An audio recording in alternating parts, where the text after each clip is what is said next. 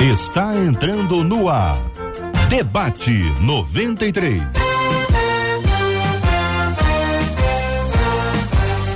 Realização 93 FM. Um oferecimento Pleno News. Notícias de verdade. Apresentação Cid Gonçalves. Sou eu, com prazer, com muita alegria, desejando a você um dia maravilhoso na presença do Senhor.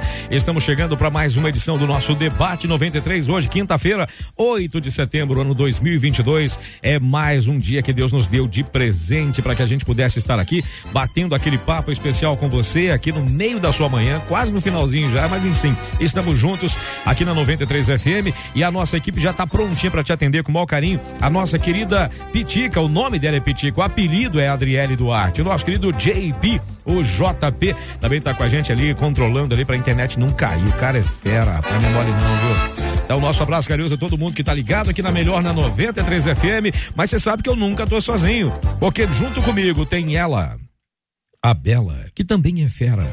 O nome dela é Marcela Bastos. Marcelinha, bom dia, Marcelinha. Bom dia, é meu amigo Cid. Eu não canso de dizer que quem tem amigo tem tudo. Bom dia aos nossos ouvintes, aos nossos amados debatedores, que são nossos amigos e que daqui a pouco estão chegando aí para nos acompanhar. E nossos amigos ouvintes, Cid, já chegaram. Olha aí. Quer saber o caso da Márcia Alves lá no Facebook? Ela disse assim: ó, eu tô assistindo daqui de Piraí, Eita. não perco um programa Boa. e estou aguardando as bênçãos de hoje. Faz como a Márcia Alves. Boa. Corre pro Facebook, Rádio 93.3 FM é a nossa página. Aproveita, compartilha e diz, ó, Debate 93 já começou e você não pode perder. Sabe quem também tá, espe- tá na, na expectativa? Quem, quem, quem, Eu quem? acho que o nome fala assim, tá, Cid? Como é que é? Zuit Moura. Como é que é o nome? Zuit. Aí, sério, isso é nome de gente que tem É, muito, hein? Isso é nome de outro gente que tem patamar. muito, hein? Aí ela disse assim: ó, bom dia, vamos ser abençoados. E é isso mesmo que vai acontecer aqui no Debate 93. Se junta com a Suíte lá no canal do YouTube. É, 93 FM Gospel. Já chega lá, já tá por lá. Valceni, Talita, todo mundo aguardando o debate 93 de hoje. E tem muita gente aguardando mesmo, Cid. Verdade. Aqui no WhatsApp, por exemplo, eu já tenho até opinião, que eu não vou ler agora. mas nem mas daqui a ainda. pouquinho, pois é. O pessoal já tá ligado. Já procurou saber qual é o tema e já tá Boa. respondendo. O WhatsApp que é o 21 96803 8319 21 96803 8319 até porque Cid seu timaço tá tá preparado para entrar em campo Sério, é. um time da, é, como é que a gente fala? Time de milhões, né? Que o Time pessoal de fala. né? milhões, Prateleira é. de cima da de cima. Entre nós, o apóstolo Alexandre Macedo, enchendo a sua tela agora. Nosso convidado de hoje para o nosso debate 93. Também pastora Nadiege Macário, também hoje aqui no debate. A menina da mesa, é porque já sabe, a obra de arte tem que ter na mesa, né? O homem é só rascunho, né? A mulher já complementa e tal.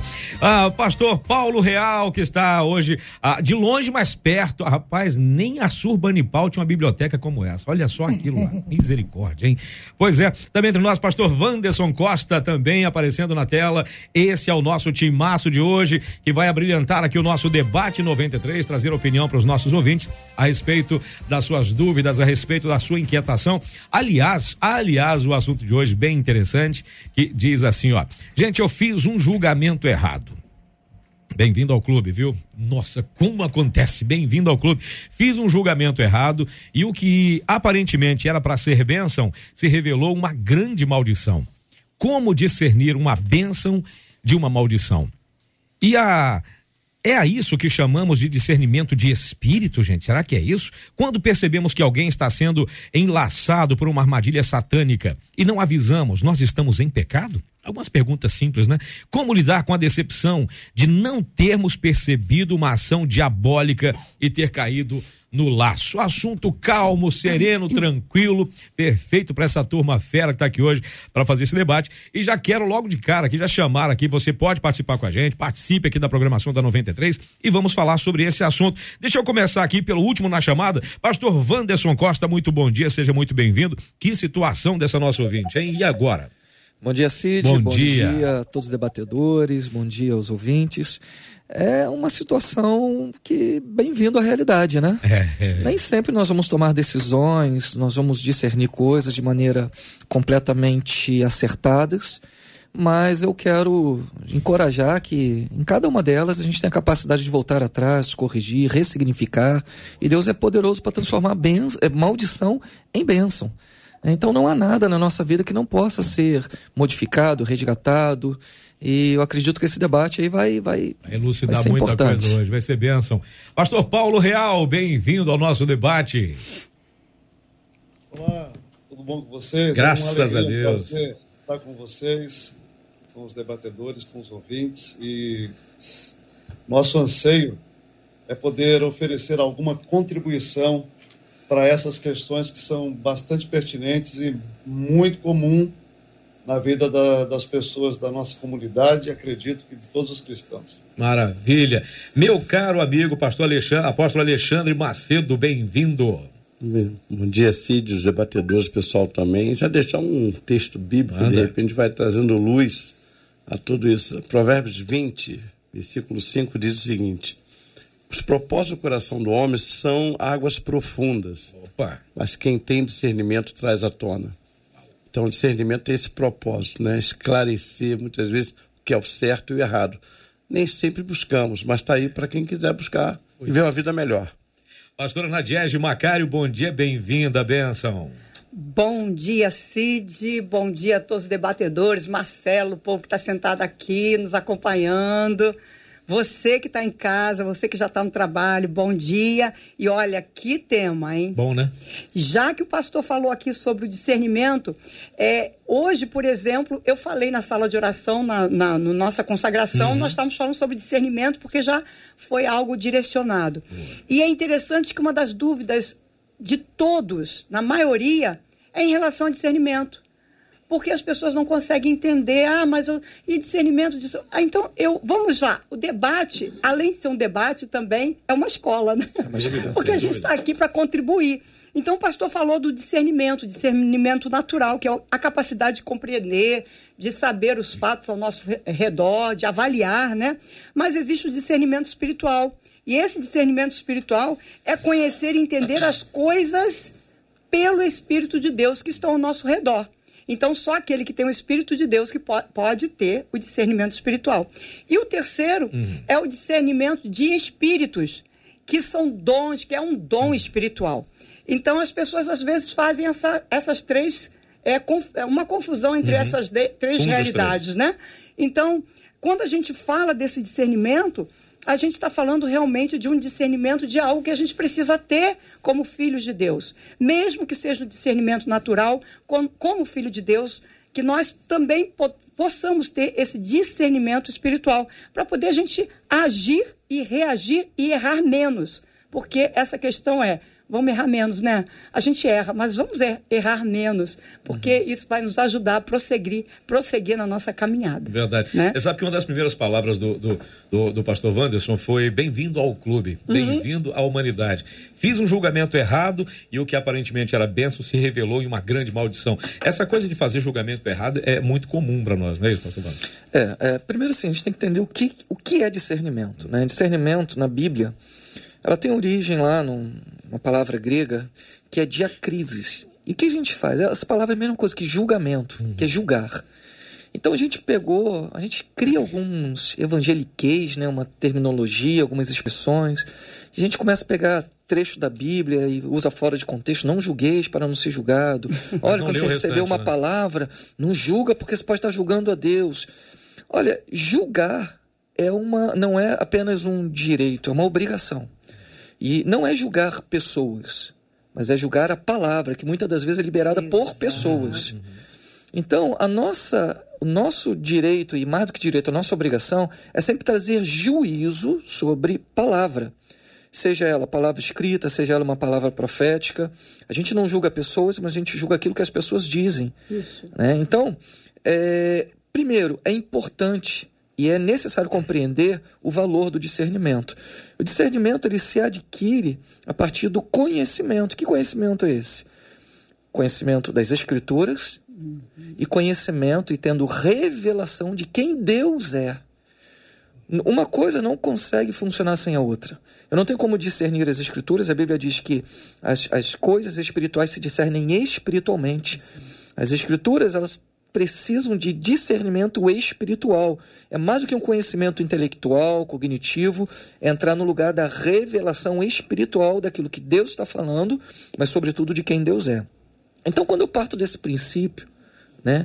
Onde eu preciso buscar, e aí esse discernimento natural, né? eu preciso buscar ter o discernimento. E aonde? São os parâmetros que eu estabeleço para discernir. E os parâmetros são as escrituras, e não tem outro. Exato. Não tem. Já o discernimento como dom, que é o discernimento é, de espíritos, isso é algo dado por Deus. Dado por Deus para discernir a fonte da onde está vindo essa revelação.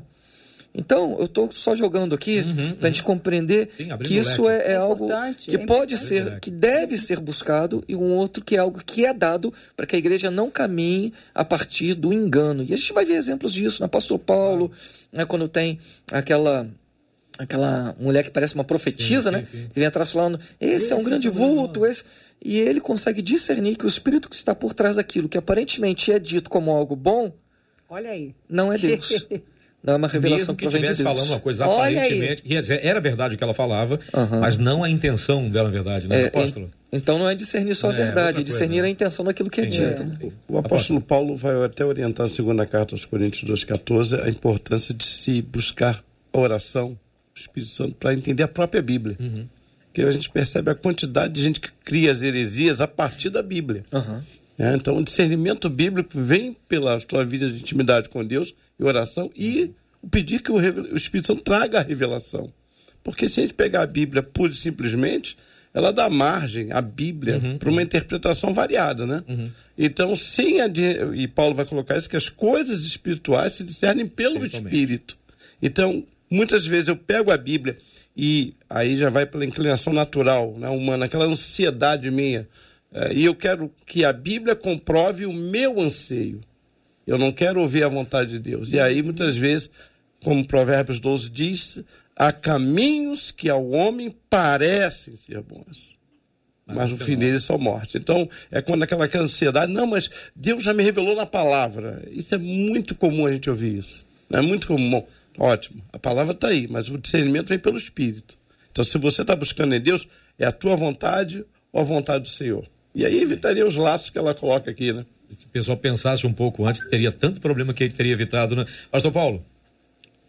Meus queridos, ah, eu pensando no assunto, me reportei a 2 Coríntios 12, 10, que fala do discernimento de espíritos como sendo um dom. E eu acredito que seja realmente identificação daquilo que é divino e aquilo que é demoníaco. Uhum. E não necessariamente de demônios, porque no mundo que nós vivemos, os demônios atuam através de pessoas, inclusive nos púlpitos. Uhum. É, eu sei que a gente não gosta de falar isso, mas é verdade. E lá em Hebreus 5, de 11 a 14, o escritor vai falar que o problema do discernimento é falta de maturidade, é infantilidade e a ausência de alimento sólido e de inexperiência na justiça. Ele diz: o alimento sólido é para os adultos, para aqueles que, pela prática, têm suas faculdades exercidas para discernir não somente o bem, mas também o mal. Então, assim, discernimento é a compreensão daquilo que é verdade, daquilo que é mentira, daquilo que é o bem, daquilo que é o mal, tanto em termos de ensino como pessoas e como experiências. E ter discernimento no mundo de hoje é tão ruim quanto no passado. Por quê? Porque além de nós termos muitas vozes, nós e são fatores externos, nós temos também muitas lentes que são fatores internos. Nós acreditamos num monte de coisas que julgamos serem verdades, porque elas são verdades para nós. E, e as nossas experiências fazem com que você tenha uma leitura errada da realidade. Uh, experiências emocionais, pessoas que começam um relacionamento tido como sendo o relacionamento da vida delas e não conseguem enxergar o problema no qual estão se envolvendo porque estão se envolvendo por carência e não numa leitura objetiva. Na igreja nós temos os problemas é, do, dos falsos profetas e da compreensão truncada das escrituras. Nós temos nos púlpitos pregações que criam muita dificuldade para as pessoas entenderem a verdade. Por exemplo, eu gosto muito do Paul Tillich, um escritor é, muito conhecido. Tenho as minhas divergências com ele, mas ele fala algumas coisas muito importantes. E ele fala que a, os falsos profetas costumam usar três é, recursos para poder enganar as pessoas. Ele, ele diz: eles usam a culpa, ó, faça isso, que se você não fizer, você está em pecado. Então, dê isso, dê aquilo, dê aquilo outro, é, não faça isso, não coma aquilo, não se vista dessa maneira. E aí, se você fizer isso, você está em pecado, você está mal com Deus e usa a culpa para levar as pessoas a fazerem as coisas. Paul Tillich diz, diz também que nós usamos o medo. Ó, oh, se você não fizer isso, foi muito comum nas igrejas aquela coisa, olha, dê o dízimo, dê muito, dê o que você puder, porque senão o devorador vai entrar na sua casa, vai destruir isso, vai destruir aquilo, usando o medo para levar as pessoas a fazerem as coisas. Ou então, quando eles não conseguem pegar as pessoas na culpa e no medo, eles usam a cobiça. Faça isso, porque você vai ser abençoado. Quem está do outro lado, ouvindo isso, fica perdido, porque nós temos pessoas que usam ah, o exercício dos dons, jejuns, para falarem em nome de Deus e chancelarem a sua palavra como se Deus mesmo estivesse mandando fazer aquilo, gerando medo e insegurança, quando que a função pastoral, como Paulo diz, é ser um bom dispenseiro. Eu tenho que falar toda a verdade da melhor maneira que eu puder e ensinar o povo emancipação espiritual, aprender a pensar, aprender a, a, a criticar, aprender a avaliar o que houve inclusive nas igrejas. Então, eu acredito que a gente tem um grande caminho para ajudar o povo no sentido de ter discernimento espiritual. Sem dúvida alguma. Marcelinha, já, os ouvintes já estão começando já a pipocar as suas opiniões e suas dúvidas aí, né, Marcela?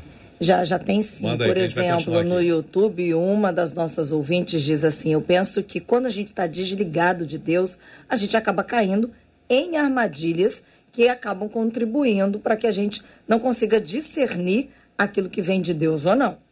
Ah, um outro ouvinte no YouTube também diz, diz o seguinte: interessante que o apóstolo Paulo nos instrui a sermos revestidos com o espírito de sabedoria e revelação, uhum. mas nem sempre acatamos a essa instrução.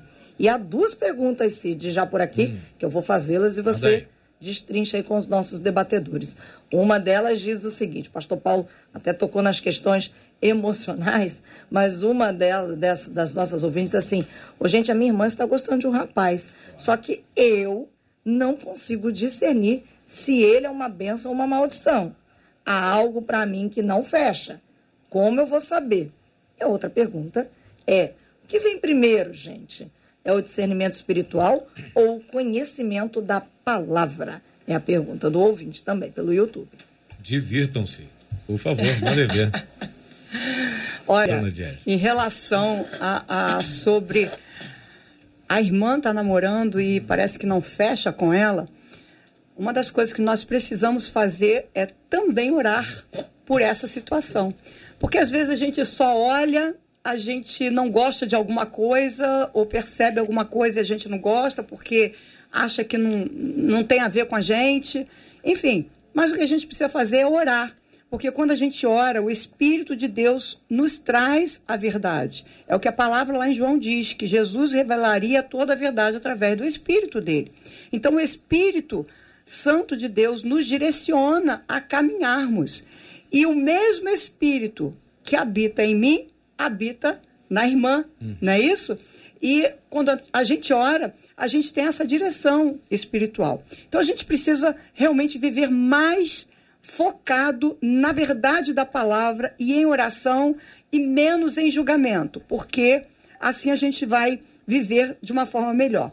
E a segunda é, pergunta eu creio que a gente precisa conhecer, já foi falado isso aqui, nós precisamos conhecer a palavra e também é, estar alinhado aos princípios da palavra, assim como o próprio Espírito Santo dando através de nós o direcionamento. Porque se a gente não tiver o Espírito de Deus dando vida e nos trazendo a realidade daquela palavra para os nossos corações, nós não vamos conseguir discernir, porque eu preciso da palavra para discernir.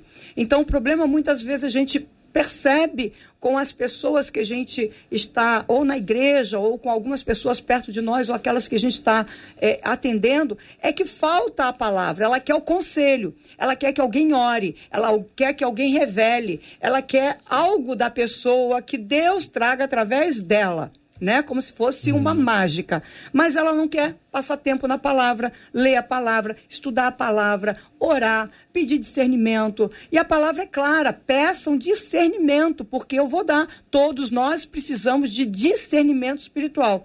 E eu quero finalizar. É, lendo aqui a passagem que foi até dita, é, citada aqui por um dos nossos ouvintes, em Efésios 1, 17, peço que Deus de nosso Senhor Jesus Cristo, o glorioso Pai, devo a vocês espírito de sabedoria e de revelação no pleno conhecimento dele. Então, nós precisamos pedir, ler, passar tempo para discernir e poder, então, fazer o caminho certo daquilo que a gente precisa tomar. A, Eu acho a também um grande perigo aí, essa é uma linha muito tênue. Uhum entre o que eu gosto, o que eu quero, o que eu penso, o que eu acho uhum. e o que Deus pensa, o que Deus acha.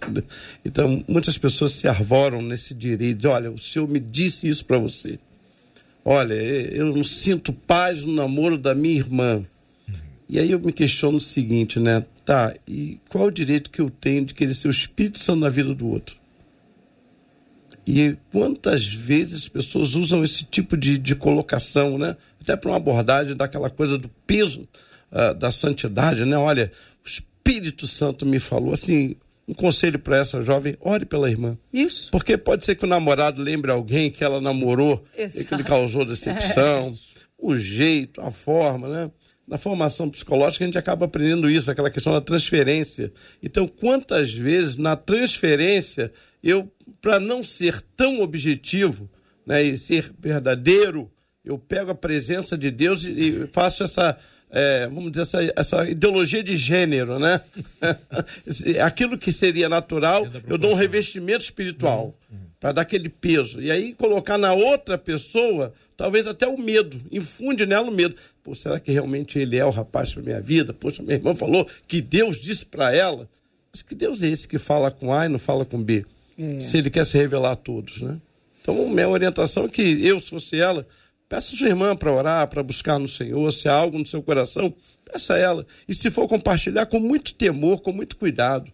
Porque às vezes nós colocamos Deus na história, ele nem está presente. Não, não fui eu. Jeremias fala isso, aí dos pastores aí que falam meu nome, eu nunca falei, eu nunca disse. Colocaram lá. na minha conta, mas não foi eu. Provérbios 2, versículo 1 ao 6 vai dizer assim: ó, meu filho, se você aceitar as minhas palavras, se tem sempre uma condição, né? Se aceitar as minhas palavras e guardar no coração os meus mandamentos, se der ouvidos à, à sabedoria e inclinar o coração para o discernimento, se clamar por entendimento e por discernimento, gritar bem alto, se procurar a sabedoria como se procura a prata e buscá-la como quem busca um tesouro escondido, então você entenderá o que é temer o Senhor e achará o conhecimento de Deus. Pois o Senhor é quem dá a sabedoria, de sua boca procedem o conhecimento e o discernimento. Uma das coisas que a nossa cultura cristã ela tirou das pessoas foi algo chamado autorresponsabilidade. A gente quase que coloca pessoas num lugar de sabedoria onde você se exclui né, da, da, da sua capacidade, da sua responsabilidade de buscar. E ele fala que não é só buscar, é gritar bem alto. Grite bem alto, como alguém desesperado que está querendo. Senhor, me dá discernimento. Mas às vezes está buscando em outras fontes que não no Senhor. E aí você vai buscar, né? Você tira os, os pais de santo e coloca os pastores de santo, Isso, né? Coloca os profetas, os missionários, porque você quer se eximir da responsabilidade, que se der Isso errado, aí. Não foi a minha decisão, Entendi. mas foi aquela palavra que eu recebi, tá vendo? Não era de Deus. Então me meti em apuros, Por porque dele. E aí hoje a gente já tem é. Hoje a gente já tem uma síndrome chamada STR, Síndrome do Trauma Religioso. Meu Deus. Pessoas que, dentro da, da igreja, do, do espaço religioso, que estão, assim, adoecidas porque confiaram numa palavra, confiaram em alguém e adoeceram, porque entraram em apuros, como essa, essa irmã fala. Eu acabei vivendo uma maldição na minha vida achando que era uma bênção. Não, mas isso não tem a ver com outros, tem a ver com o juízo que eu faço em relação àquilo que eu abracei. E o nosso juízo muitas das vezes é distorcido por algumas realidades que não são as realidades de Deus. Uma das técnicas que a gente às vezes usa é o seguinte: para você discernir algumas coisas, pegue um papel, coloca em um lado aquilo que são os prós e aquilo que são os contras, antes de tomar qualquer decisão. Uhum. Tire as emoções dela, tire os juízos, muitas das vezes os juízos até religiosos dela, e comece a avaliar com critério é, fundamentalmente né, e aqui dentro do nosso contexto cristão, daquilo que as escrituras dizem, porque as escrituras elas são lâmpada para os nossos pés é e luz para o nosso caminho. E as escrituras vão apontar o destino daquilo que uma decisão que eu posso tomar hoje pode me levar. Então, muitas pessoas estão vivendo uma vida cristã não fundamentada na espiritualidade, confundem espiritualidade com sentimentalismo. E espiritualidade muitas das vezes vai contrariar o que eu sinto. É para que a gente possa viver a plenitude da palavra. Então a gente ser mais claro, mais objetivo, mais diretivo, assumir a autorresponsabilidade da, da nossa relação com Deus, da nossa relação com as Escrituras, para poder ter, sim, um julgamento realista diante das situações que se apresentam. Pastor Paulo. Ah, além de tudo isso que a gente tem ouvido, que é de um peso, de uma relevância para os nossos ouvintes, eu também é, avalio o mundo que nós estamos vivendo. Já há muito tempo, desde do século passado, meado do século passado, nós entramos no que foi chamado de pós-modernidade. E a pós-modernidade, com seus valores, trouxe um deles que a gente subestimou. Eu acho que nós, pastores, a sociedade subestimou, que é a, o relativismo. O relativismo ele diz o seguinte: não existe verdade absoluta. E hoje a, a ideia do relativismo está presente em todos os campos, inclusive da ciência. Nós questionamos durante a pandemia palavras de médicos.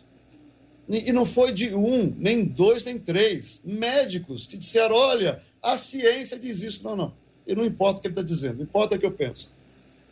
Nós temos problemas com o relativismo na, na, na, área da justiça. Eu conversando com um deputado, é, um deputado não, um delegado federal, advogado, me disse o seguinte: hoje, na lei, não existe mais absolutos. Tudo é relativo na lei. É por isso que a gente vive uma bagunça em relação às leis do país. E isso chegou no meio evangélico. Quando a gente fala, vamos buscar discernimento, nós estamos buscando a verdade. Mas se não existe a verdade, o caos está instalado. Então, nós precisamos ensinar o povo que existe verdade e que as escrituras, elas são a base para a gente encontrar a verdade. O problema é que conhecimento das escrituras, ele é sistêmico. Da mesma forma que um conjunto de tijolos não é uma casa, um conjunto de versículos não é conhecimento bíblico. Você precisa ampliar sua mente para uma compreensão sistêmica das Escrituras. E eu acho que você faz isso é, também trazendo para a sua vida o que é o caminho da espiritualidade, que a Bíblia fala que é um coração quebrantado, que é um coração de autoexame, o tempo inteiro questionando o que você pensa, questionando o que você sente, questionando o que você crê, e indo para as Escrituras. Paulo vai falar lá em Colossenses, ele ora para que nós tenhamos uma compreensão rica, uma compreensão rica de entendimento. E no livro de Colossenses ele vai dizer que nós devemos ter a nossa mente é, plena, habite ricamente em vós a palavra de Cristo. E é curioso que Colossenses 3,16 com Efésios 5, 18 são dois textos paralelos, porque a consequência da palavra habitar em nós ricamente e o Espírito, lá no texto são os mesmos, falando entre vós com salmos, hinos, cânticos. Quem está cheio da palavra, quem está cheio do Espírito, terá uma conduta mais próxima da verdade. Mas isso é um processo que começa com um senso crítico muito grande e refinado a respeito de você mesmo. Porque nós vivemos um mundo tão complicado e temos histórias tão complicadas que, se nós não passarmos por esse processo, inclusive terapêutico, porque tem muita gente adoecida que tem problemas emocionais e que enxergam coisas que estão muito distantes da verdade e que não conseguem se resolver mesmo estando numa igreja onde a palavra é pregada diariamente, semanalmente, com clareza, com exatidão. A pessoa sai dali, ouve a palavra e sai com conclusões que a palavra não autorizou por causa das suas dores. Então a gente precisa ensinar o povo a fazer esse caminho da autoconsciência a Bíblia, é, o salmista diz: sonda, meu Deus. As escrituras dizem: examine-se o homem a si mesmo. E a gente precisa levar o povo a essas compreensões. Mas eu não tenho dúvida, como os colegas disseram, que a espiritualidade, as escrituras, os processos terapêuticos estão fundamentais no caminho de autoconhecimento e de busca pela verdade. Marcela Bastos, como é que os nossos ouvintes estão se comportando à medida que o debate vai avançando, Marcela? É, à medida que os nossos debatedores estão falando, eles estão compartilhando. Um deles, por exemplo, diz assim: às vezes é complicado atingir um conhecimento, discernimento e maturidade sem ter quem ensine, diz esse ouvinte. O problema é que hoje, na visão dele, existem muitas igrejas sem EBD, sem doutrina, sem discipulado e nem todo mundo tem a capacidade ou despertamento de buscar sozinho o conhecimento bíblico. Uma outra ouvinte pelo WhatsApp disse assim: Mas debatedores não entendi, me expliquem. Se eu já discerni que algo é uma armadilha para alguém, mas o outro não chegou a esse nível de entendimento, eu não posso dizer, não posso orientar, não posso alertar? É a pergunta do ouvinte. E aí, apóstolo? E que acho que a gente está vivendo um cristianismo de consumo. O problema assim, é esse. Eu não é quero é um cristianismo para crescer nele, uhum. ser orientado, doutrinado. Você hoje vai para o YouTube, você escolhe o pastor que você quer assistir. Aí teu pastor tem uma linha de ensino, aí tu quer, ah, eu quero uma coisa mais de paternidade, eu quero isso, quero aquilo, quero aquilo outro. Então a gente hoje não tem um cristianismo para ser vivido, é para ser consumido. Uhum. Eu estou na igreja enquanto a igreja atender as minhas expectativas atender às minhas necessidades. Aí o pastor Paulo colocou muito bem. No dia que dá aquela palavra mais dura, incisiva, não, Deus já me disse que meu tempo aqui acabou. Por quê? Porque eu com ferida, o Espírito Santo está tratando, ninguém quer tratamento. As pessoas não querem tratamento. Elas querem colocar é, alívio sobre suas feridas, elas não querem a cura. Então, Oséias vai dizer, ele quebrou, mas vai sarar. O problema é esse, é que a gente está vivendo o cristianismo, nós estamos consumindo o cristianismo. Eu quero uma palavra que se identifique com a minha vontade, eu não quero a vontade de Deus. Eu quero o meu reino e não o reino dele. E aí vai dando essa loucura que nós estamos vendo por aí. Quer dizer, você tem igreja para atender demanda A, demanda B, demanda C, tem igreja que não tem idoso, tem igreja que só tem jovem, tem igreja que. E, e, e eu fico pensando o seguinte, rapaz, eu acredito que aquilo que deveria ser uma bênção aí, a, a internet, se tornou um caos para os clientes. Por quê?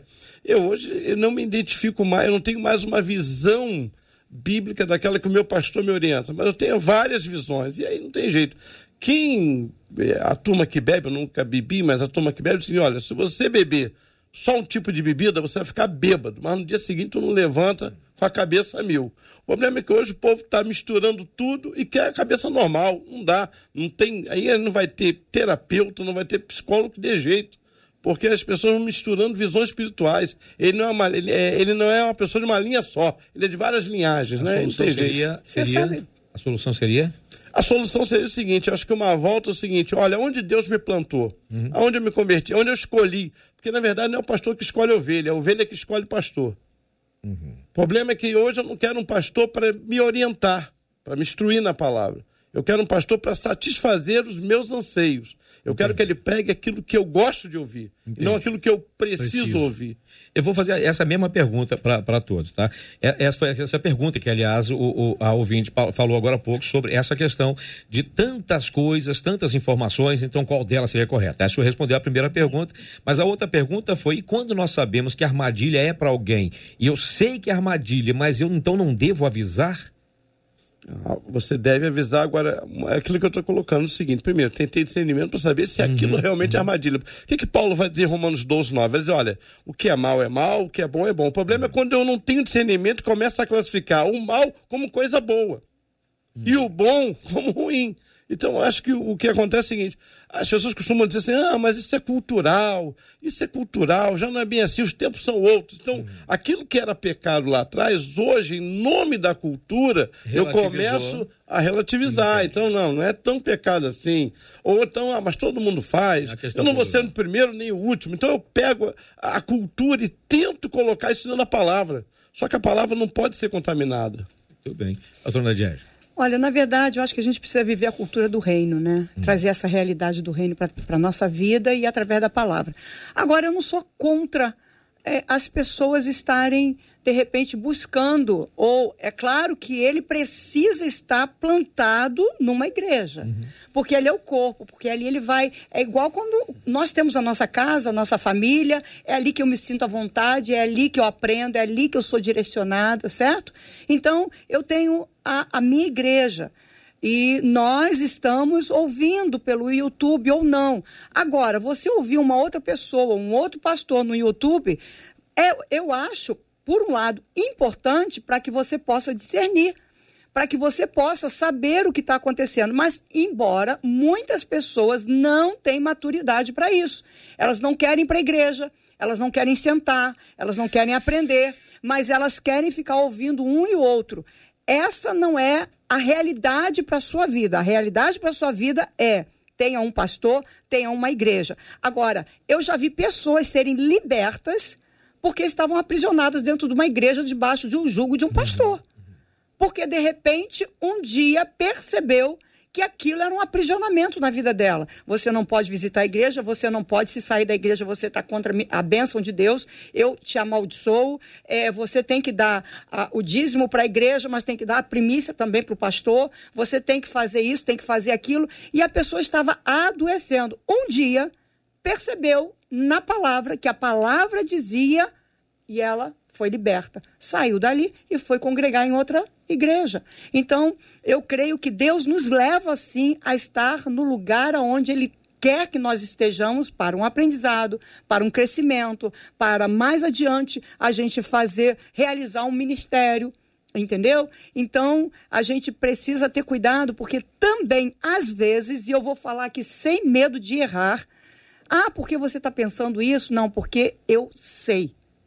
Pelo fato de já vivenciar pessoas que estão aprisionadas dentro de uma igreja porque elas são é, estão no cabresto de uma realidade espiritual que não existe. Não é, não é realidade da Bíblia, não é realidade do que Jesus ensinou na palavra, não é a realidade espiritual, mas é a realidade de, de repente, um pastor que aprisiona a ovelha debaixo das rédeas dele e ela tem que fazer aquilo que ele quer. É, eu, eu até me sinto à vontade também uhum. de ter colocado minha opinião, né? Na verdade.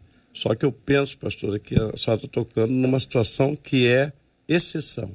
Aí é perigo, né? Não, eu acho é... que de um modo normal, assim, existe realmente igrejas que o pastor tem a visão tacanha, fechada, tipo pai de santo, vai sair daqui, vai acontecer isso, vai acontecer aquilo, enfim. Mas não é uma só, são, pois, existem várias. Hoje em dia, muitas coisas. É, aí vamos para a contrapartida, né? Porque então, se a gente está botando é uma linha, a gente tem peso, que botar outra, porque é, as pessoas verdade, é precisam é saber de, da verdade, é, da realidade. De peso e contrapeso, né? Então, o que, que a gente tem de peso? Temos igrejas, realmente a senhora está cobertíssima de razão. Não tem nem como discutir isso. O problema é o seguinte: o que é o normal? É a gente viver na palavra. O normal é você ter um local para você isso, congregar. Mas foi isso que eu falei né? antes. Então, isso é o normal. Agora, o que, que seria a exceção? A exceção seria isso aí que você, uhum. você colocou. O pastor lá que. Até o pastor Paulo tinha colocado isso antes, lá atrás, né? Então, a questão de púlpitos doentes púlpitos adoecidos, pelo que eu entendi dele. Isso, agora, para mim, isso tem que ser uma exceção. Hum. Mas, infelizmente, não, é pastor, não, não pode é... ser uma regra. Não Aí, é, senão, pastor. a gente vai ficar com um peso contra peso totalmente desnivelado.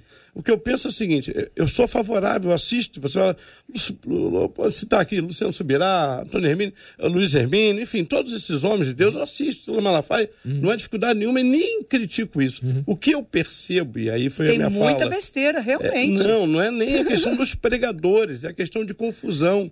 Porque são linhas. Se eu me tornar ovelha do pastor Vandes, ele tem uma linha para muitos assuntos. E se de repente eu começar a ouvir o pastor Paulo, daquilo que eu escolhi como meu pastor, mas ouvir o pastor Paulo, já vou começar a confrontar. É, mas o pastor Paulo não pensa assim. Ah, o pastor fulano não pensa assim. Então, assim, foi o que eu falei, não é o pastor que escolhe a ovelha. Uhum. É a ovelha, é a ovelha que, escolhe, que escolhe o pastor. E ela tem que entender o seguinte, muitas vezes a palavra do pastor Paulo, ela vai trazer uma palavra para mim de alívio, e a dele é de confronto. Qual é a tendência natural do ser humano? Alívio ou confronto? Alívio. Nós que somos pastores, eu quero o quê? Eu quero encontrar o quê? Colinha, eu não quero encontrar uma disciplina. Ah, eu quero encontrar aquele pastor que o tempo todo passa a mão na minha cabeça. Porque você vai ver, nós, eu, eu sou pastor, eu cuido de ovelha. Uhum. Às vezes tu dá uma palavra na ovelha ali, ela, quando ela é ovelha, você, pô, o senhor está certo. Ah, não é bem por aí, não é por aqui, não é, pô, se não é por aí, não é por aqui, faz a tua rota. Exatamente. Agora eu não vou deixar de falar o que você tem que ouvir. Cabe a então, nós o grande pedido que eu vejo hoje, o grande, verdade. o grande pedido que eu vejo hoje é que eu, eu quero ser pastoreado. Eu quero receber discernimento do meu pastor. Então, aí, aí vai entrar numa coisa que eu queria falar um pouquinho aqui. Né? Só, só me dando para. Só, só para fechar, só para fechar é porque logo que eu iniciei, eu falei que a gente precisa estar é verdade, na é casa, na palavra debaixo de, da bênção de um pastor está ali. Algumas pessoas buscam porque tem maturidade para poder ter esse entendimento e discernimento. Uhum. O problema é que nos falta sempre na igreja, não na igreja, quando eu falo de igreja, a igreja em si. Na igreja, o povo cristão falta maturidade na palavra. Uhum.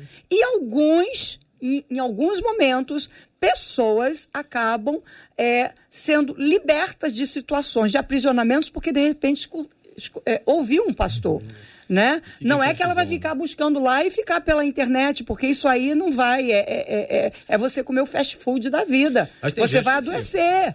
Vai adoecer. E e vai adoecer. É então é só isso que eu acho que a gente tem que abrir. Porque, já que é um debate, a gente tem pessoas que estão passando por essas situações complicadas e a gente tem que botar as duas, os dois lados. É, eu, eu só para só quero tocar um pouquinho nesse ponto, mas quero falar sobre algo, né? Em relação a isso, eu olho para a figura lá do filho pródigo, o que o pai preza é a liberdade. A liberdade até para decidir ir embora e comer Isso. alimento de porco. Porque o filho é sempre forte, volta a casa. É e a gente tem muitas pessoas que estão dentro de casa e não são filhos. É isso. Eles atuam apenas como serv serviçais. Ou nem usam aquilo que tem em casa porque. Porque, justamente porque a mentalidade é a mentalidade de um hum. serviçal e não de filho. Mentalidade escrava. Então, eu preciso também ter essa segurança de que aquilo que eu. Na maneira como eu me relaciono com as pessoas, eu me relaciono a partir da liberdade e da identidade de quem eles são. E por isso precisa haver liberdade. Porque ainda que eles em algum momento vão comer alguma coisa que não é aquilo que o pai servia em casa, eles vão lembrar do pai. Então a liberdade é o princípio da relação espiritual. Agora, um dos grandes problemas aqui que eu quero tocar, né, o pastor Paulo falou sobre o relativismo, a gente tem um outro problema que é o, o humanismo. A gente está fazendo da igreja um lugar onde o homem é o centro de todas as coisas. Então a gente está buscando sempre algo para atender às minhas demandas. E a gente perdeu a perspectiva justamente do que a reforma trouxe, que era o sacerdócio. O sacerdócio, todo crente é um sacerdote. Isso. E eu não posso fazer da igreja um lugar para se frequentar apenas. Eu preciso ser a igreja. Eu preciso ser aquela, aquela, aquele organismo vivo que precisa ser um sal, não para dentro do saleiro, mas para transformar a realidade de uma sociedade. Então eu não posso olhar e falar do relativismo, falar do humanismo, mas eu preciso identificar tudo isso, discernir essas realidades, mas buscar transformá-las e a igreja é essa embaixada, é essa propriedade dessa realidade do céu na terra que prepara os seus para irem. Porque na medida que eu quiser apenas que as pessoas fiquem ali nesse ambiente, né? A gente vai ter sempre esses conflitos, né? A gente vai estar sempre buscando trabalhar em favor de nós mesmos, mas o nosso chamado, principalmente, é transformar a realidade do mundo ao nosso redor. E aí, quando eu me ocupar do meu sacerdócio, da minha missão, e tiver muito clara a minha identidade, Isso. eu trabalho não por aquilo que tem a ver comigo, mas por aquilo que tem a ver com meu pai. Isso. Então, eu acredito que a gente precisa começar a forjar crentes que vão assumir a sua responsabilidade sacerdotal, que vão entender a sua, a sua missão e que, porque tem a sua filiação, a sua identidade muito clara, não vão se ocupar com coisas, né? Se tu és filho de Deus, se você é, opa, não, não é se eu sou, eu sei quem eu sou e porque quem eu sou, eu não negocio princípios, eu não negocio valores, porque eu tenho uma missão muito clara na minha vida. Então a gente precisa começar a arrancar esse relativismo, esse humanismo e começar a colocar Cristo no centro de todas as coisas e a sua missão, que é a missão da igreja. A igreja não existe por si, a igreja existe para manifestar o reino. A igreja não é um lugar para se frequentar. A igreja é algo para ser, apesar de eu frequentar. Boa. E quem Paulo. é sai e vai e vai fazer discípulo também. Discípulo de Jesus, evidente. Pastor Paulo. Para falar sobre caminhos, né? É, eu olho para a igreja e vejo a igreja como ela sempre foi. A igreja ela tem uma tendência para o esfriamento, para distorção, para mentira, para o orgulho. Sempre foi assim ao longo da história. A igreja, ela. Um exemplo, a igreja de Éfeso, ela foi pastoreada por Paulo, por Timóteo e por João. As coisas que Paulo revelou à igreja de Éfeso, no livro, são verdades extraordinárias. Lá está escrito que nós fomos abençoados, com toda sorte de bênçãos espirituais. Lá Maravilha. está escrito sobre a batalha espiritual. No entanto, 50 anos depois, João escreveu para aquela igreja: Vocês abandonaram o primeiro amor. É verdade. A outra igreja estava lá morna, a, a outra em prostituição. Das sete igrejas da Ásia, apenas duas não haviam palavras duras da parte de Cristo para a igreja. Essa é uma tendência natural. Então, eu acho que a gente precisa viver em alerta a duas palavras de Jesus, uma em Lucas e outra em Mateus. Em Lucas ele disse assim: Quando o filho do homem voltar, será que haverá fé na terra? E em Mateus ele diz assim: Com o aumento da iniquidade, o amor de quase todos esfriará. É interessante que a gente está falando em avivamento para o final dos tempos, quando Jesus falava sobre esfriamento. Esfriamento. Será que haverá fé? O amor de muitos por causa do aumento da Se aqueles dias não forem abreviados, então, assim, nós, na minha opinião, né, falando sobre soluções, nós precisamos voltar para uma vida de quebrantamento quebrantamento, de humilhação, é, é voltar para o Evangelho e para aquela ideia de que o cristão ele tem que ser emancipado.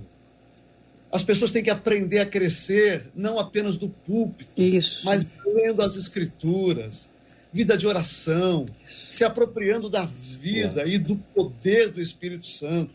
Porque a palavra de Deus diz que o Espírito foi dado sem medida que a gente só precisava não jejuar, a, a, a condição para ser cheio do Espírito Santo, para ter o poder de Deus, não é jejum, não é, não é leitura da palavra, é sede. Jesus falou: aquele que tiver sede, venha e beba. E rios de águas vivas vão fluir do interior de vocês. Jejum, oração, leitura da palavra é, é consequência, não é causa. Causa da plenitude do Espírito Santo na igreja é graça de Cristo. Ele nos deu você é só você se apropriar e viver isso. Jesus disse: Eu vim para que vocês tenham vida e vida abundante. Então eu acho que a igreja precisa de quebrantamento, voltar aos pés do Senhor Jesus, se colocar diante, colocar o seu coração e a sua vida e viver vigiando, porque Paulo diz que o estado do ser humano é um estado de fraqueza. Ele diz: o espírito nos ajuda na nossa fragilidade. E Jesus disse: vigia, porque o espírito Está resolvido, está consumado. Salvo, lavado pelo sangue do Cordeiro, revestido o espírito, mas a carne é fraca. Nós vivemos em estado de fragilidade, por isso precisamos viver aos pés do Senhor, dependendo da graça de Deus, do poder de Deus, e tomarmos posse. Eu acho que nós, eu estou falando de mim, eu, pastor, eu preciso apresentar para a igreja, minha igreja, uma realidade que é maior do que o que ela está vivendo, porque o profeta disse: O meu povo cometeu dois pecados, me deixou a fonte de água viva para ir beber água suja. E às vezes nós não estamos levando o povo às águas cristalinas. Eu lembro de o livro do Pequeno Príncipe, o autor, ele diz assim: não adianta você ficar chamando as pessoas para construir barcos. Mostra para elas a imensidão do mar eu acho que falta hoje na igreja Isso. é apresentar o Cristo glorioso, o Deus de poder, o Jesus de toda a glória, que é fascinante, que enche a nossa vida de alegria e de paz. Quando nós encontrarmos e percebermos o que nós temos, nós não vamos comer mais bolota de porco. É Alguns vão, infelizmente.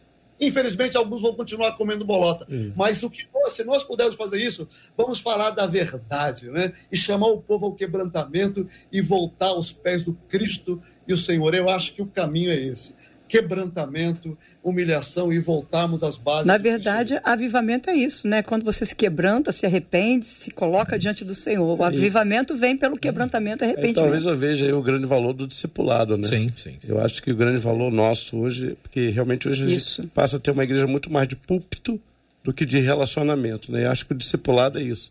A minha responsabilidade é o que Jesus fez, né? Na verdade, isso. ele tá andou junto ali pastor. e esses aí reproduziram isso, né? Esse a é igreja estava junto, né? nas casas e no templo. É isso aí. Talvez o grande perigo hoje é esquecer as casas e focar no templo. No templo só e pronto, não, é só isso. É. Gente, olha, o debate começou tem três minutos, mas faltam só sete para acabar porque a gente tem que acabar mais cedo por causa do horário, a, a, a, o horário gratuito, horário político gratuito, é gratuito, mas é obrigatório. Se não colocar, não fica tão gratuito assim, né? Então a gente vai começar já aqui, já, a, já encerrar o debate. E, e Marcelinha, fala aí, Marcelinha, o que, que o ouvinte está falando aí? Só encerro aqui uhum. com duas palavras que vão representar tudo que os nossos ouvintes estão falando aqui. Já estão chorosos porque está acabando. Porque, gente, mas... é um debate empolgante, porque é... tem sido uma aula de verdade. Tão empolgante que aqui no WhatsApp eu vou dizer, em determinado momento, um ouvinte é. botou 1132, amém. 11:33, glória a Deus. 11:40, meu Deus. 11:47, amém. 11:47, eita glória. Depois vem, meu Deus. Meu Deus é desse jeito, é Jesus. Olha aí. Deus é soberano. E eu encerro então aqui na fala da Claudirene dizendo: Eita glória a Deus. Que presença maravilhosa de Deus aí no debate. Eu fui alcançada aqui e como ela, vários dos nossos ouvintes agradecendo o debate Glória de a Deus, hoje, aleluia. Glória a Deus por isso. Faltou só aquele assim, fala Deus. Não, mas bem teve, né? Teve, teve, fala Deus, teve sim. É aquele, é desse jeito, papai. Tem sempre alguém que fala isso, né?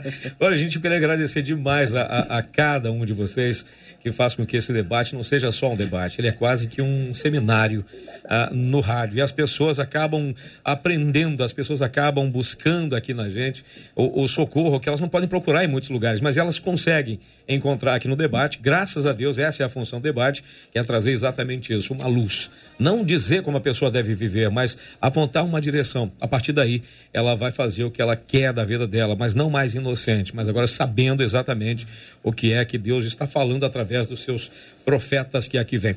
Meu caro pastor Wanderson, obrigado pela sua presença mais uma vez, viu? Deus abençoe. Amém. Obrigado, Cid. Obrigado, Marcela, os ouvintes, os debatedores.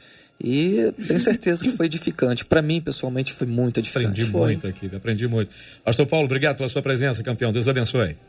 Agradeço. Quero deixar o versículo do Salmo 16, 11. Tu me farás ver caminhos de vida, na presença, a plenitude de alegria, Boa. na tua destra, delícias perpétuas. Jesus é o caminho da vida, é Amém. a plenitude, é alegria, ele reina, ele é o Senhor, ele é o Todo-Poderoso. Deus abençoe vocês. Amém. Em nome Amém. de Jesus, foi um prazer participar e crescer com a palavra de vocês. Amém. Pastor Nadiege, obrigado pela sua presença, benção. Eu que agradeço estar aqui com vocês, coisa boa, maravilhosa, estar à mesa, conversando com vocês. Quero fazer um convite sábado, vou deixar ali na, na minha, no meu stories, na página do Instagram, que é esse nome que está aqui, pastora Nadiege Macário Mas sábado, às 5 da tarde, ali na Lagoinha, Niterói, nós teremos um musical chamado Estou à Porta pelo mês amarelo. Então, estou à porta, 5 da tarde, entrada franca. Se você quer o endereço, é só você procurar lá no, no Google ou então vai na minha página no Stories que vai estar lá o convite gratuitamente para você. Muito bem. Apóstolo, obrigado pela presença, amigão. Obrigado, Cid. Agradecer a Deus pela oportunidade de estar aqui com vocês. Também agradecer a Deus que amanhã é mais um ano de vida, novinho. Eita! É, não mole não. Vai ter festa surpresa? 54 com cada 53. Vai, vai ter. Não, Temos, na verdade, que... essa semana aniversário da igreja, sabe né? Que, que me assusta? Completa 89 anos. Sabe Hoje nós temos um culto também de gratidão. Uh, ali no CIAN, hum. 61, na Padre Januário 61. Sabe o que me assustou agora? Ah. É saber que eu sou mais velho que o senhor. Mesmo? É. é Você vai fazer 54, né? Vai fazer amanhã. amanhã. Eu fiz amanhã. em março passado. Gente, eu, gente, eu tô velho demais. Não, que nada, Bom, experiente. Então, mas, eu tô, mas eu tô gatinho, então, tô gatinho. então eu posso ser quase que mãe de vocês, gatinho, né? Gatinho, a gente é neném, a gente Você tá experiente, pô. gente, velho é trapo. Gente, olha, Gilberto Ribeiro já adentrou o recinto. A gente vai encerrar o nosso debate agora, eu queria pedir, por favor, a pastora Nadia que nos leve a Deus em oração. A gente encerra esse debate já já começa aqui o horário eleitoral gratuito, mas é obrigatório. Por isso que a gente tem que encerrar um pouco mais cedo. Por favor, pastora, Deus abençoe, viu? Pai, obrigada. Obrigada por esse momento tão maravilhoso de edificação na tua presença. Obrigada pelo teu Espírito Santo que nos ensina todas as coisas. Obrigada, Senhor Deus, porque nós podemos sentar à mesa da rádio desse debate 93 para falar sobre a tua palavra. Leva-nos para casa, Pai, guardados por ti. Nós te agradecemos em nome de Jesus. Amém. Deus te abençoe. Você acabou de ouvir Debate 93.